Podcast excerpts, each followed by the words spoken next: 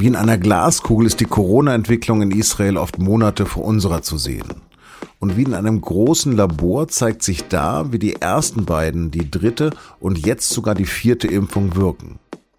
Denn trotz sehr hoher Infektionszahlen mit der Omikron-Variante gibt es dort aktuell kaum Einschränkungen.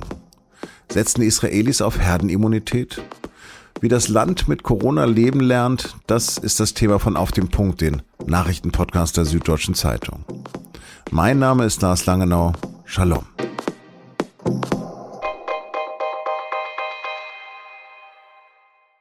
Auch in Israel klettern die Corona-Infektionszahlen auf immer neue Höchststände. Täglich werden dort mehrere Zehntausend neue Fälle registriert.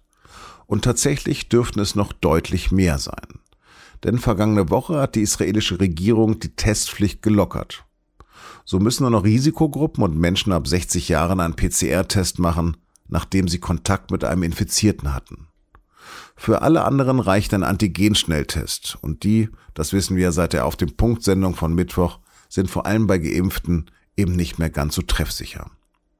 Inzwischen rechnet Ministerpräsident Bennett damit, dass sich wohl zwei bis vier Millionen Israelis mit dem Coronavirus infizieren werden. Und das bei lediglich 9,4 Millionen Einwohnern. Doch kümmert das einen dann noch ernsthaft? Seinen Titel als Impfweltmeister hat Israel inzwischen längst verloren. Obwohl von Haifa über Jerusalem bis Eilat inzwischen auch zum vierten Mal geimpft wird. Und zwar als erstes Land der Welt. Was uns Israel im Kampf gegen Corona lehren kann, darüber habe ich mit meinem Kollegen Peter Münch in Tel Aviv gesprochen.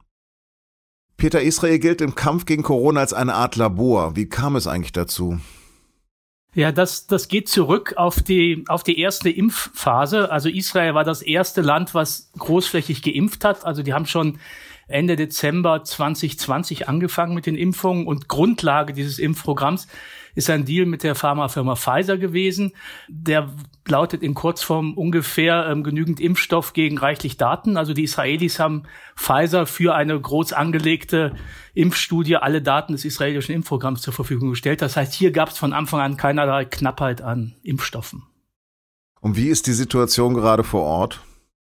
Also Israel ist immer einige Monate vor Deutschland gewesen quasi. Also auch, auch mit den Wellen. Wir sind hier aktuell in der fünften Welle, also das ist die Omikron-Welle, die auch in Deutschland rumgeht. Und es sind Infektionszahlen da, die, die wirklich durch die Decke gehen. Also sowas hat es hier noch nie gegeben. In den vorigen Wellen waren die Infektionszahlen pro Tag, wenn sie auf Rekordhöhe waren, bei ungefähr 10.000, 11.000. Heute wurden knapp 50.000 gemeldet. Das ist, wenn man das in Inzidenzen umrechnet, was man hier eigentlich nicht macht, ähm, aber ist das eine Inzidenz von ungefähr 3000. Und ähm, das ist natürlich wahnsinnig hoch. Im Vergleich dazu ist allerdings die Zahl der schweren Fälle sehr, sehr niedrig immer noch. Also die hat sich zwar auch in den letzten sieben Tagen verdoppelt, aber es liegen ungefähr 250 Menschen mit einem schweren Covid-Verlauf in der Klinik hier.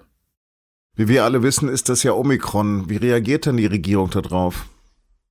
Sie reagiert ganz anders als in den vorigen Wellen. Also gerade in den ersten drei Wellen hat Israel sehr schnell sehr viel dicht gemacht. Also der Flughafen für die Einreise von Ausländern war für zwei Jahre geschlossen. Es gab sehr strikte Lockdowns. Und in dieser Welle ist es ganz anders. Man hat ein bisschen das Gefühl, dass die Haltung dahinter ist, dass man das jetzt einmal so richtig durchrauschen lässt. Also es gibt, es gibt keinerlei ernsthaften Beschränkungen für, für Zusammenkünfte. Es wird zwar an die Eigenverantwortung appelliert, aber im Prinzip läuft das Leben hier relativ normal weiter. Also gestern Abend war ich in einem Konzert, es war gar nicht so schlecht besucht. Ähm, die Restaurants sind, sind gut gefüllt, so wie immer. Und die Regierung lässt es laufen, natürlich mit Blick auf die Zahl der, der schweren Fälle. Aber solange die niedrig bleiben, glaube ich, sieht man hier keinen Handlungsbedarf.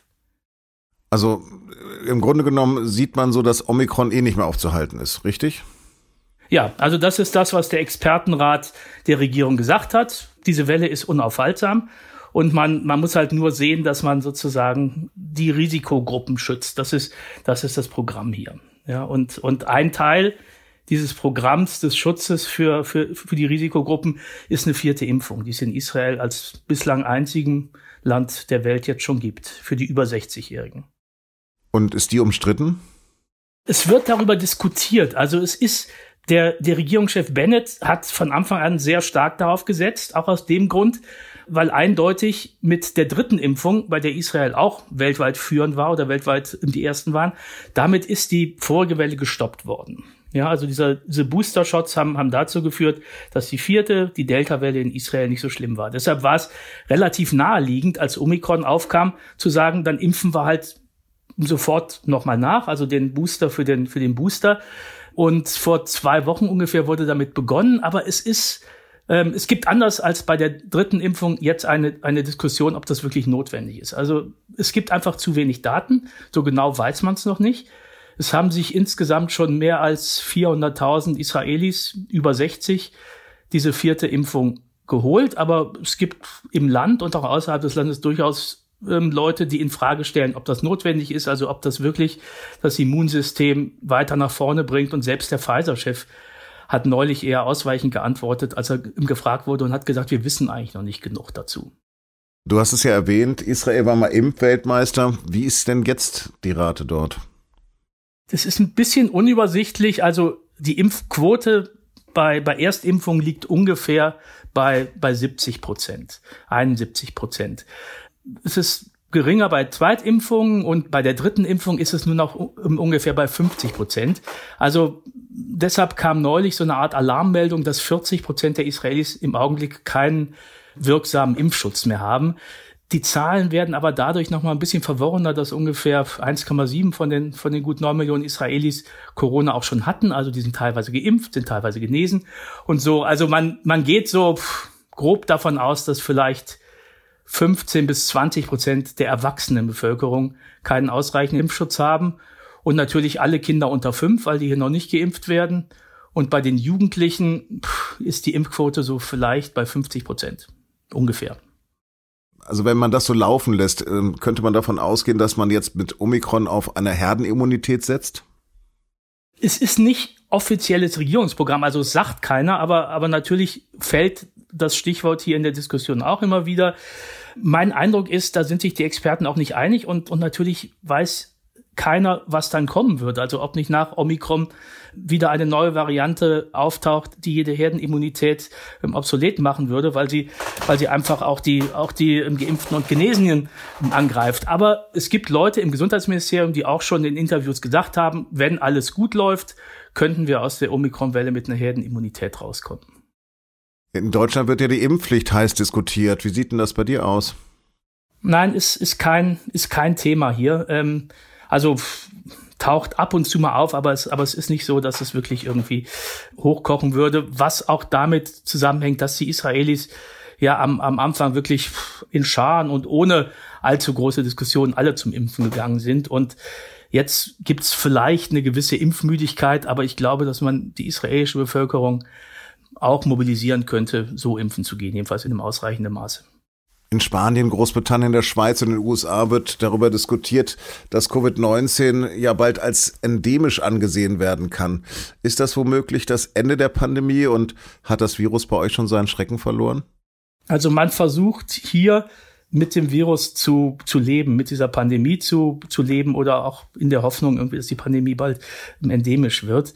Das hat man schon in der vorigen Welle auch versucht. Es gibt natürlich immer noch Alarmrufe. Also im Augenblick ist die, ist die Stimmung so, da schwappt ein Tsunami über uns drüber und den müssen wir einfach, einfach über uns drüber schwappen lassen und danach wird es besser. Immer wieder wurde ja auch diskutiert, dass die Palästinenser kaum Impfstoff bekommen. Hat sich das inzwischen geändert? Das hat sich in jedem Fall entspannt und die Diskussion war in erster Linie auch eine politische. Es ging darum, ob Israel als Besatzungsmacht dafür verantwortlich ist. Die Israelis haben gesagt, sind sie nicht und konnten dafür auf die Osloer Verträge verweisen, in denen explizit steht, dass die Palästinenser für die Gesundheits Vorsorge selber verantwortlich sind. Man kann aber auch aufs Völkerrecht gucken und da sieht die Lage anders aus. Da wäre Israel als Besatzungsmacht schon eher in der Pflicht. Aber die Diskussion hat sich entspannt. Die Palästinenser haben aus anderen Quellen Impfstoff bekommen. Im Westjordanland ist die Impfquote relativ hoch. Ich würde sagen, vergleichbar fast mit, mit Israel. Im Gazastreifen ist sie geringer, so ungefähr bei 50 Prozent. Peter, vielen, vielen Dank. Danke auch. Bis dann. US-Präsident Joe Biden ist mit einer Impf- und Testpflicht für etwa 80 Millionen Angestellte gescheitert.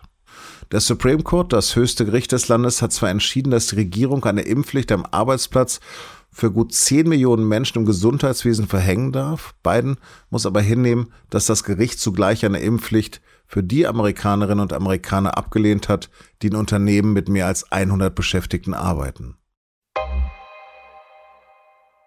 Der Krimi um die Abschiebung von Tennisstar Novak Djokovic aus Australien geht weiter. Erst am Sonntag und damit einen Tag vor Beginn der Australian Open in Melbourne soll ein Bundesgericht eine endgültige Entscheidung über die Teilnahme des Titelverteidigers treffen.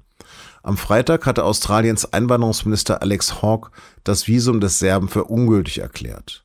Dagegen hatte der 34-Jährige weitere Rechtsmittel eingelegt.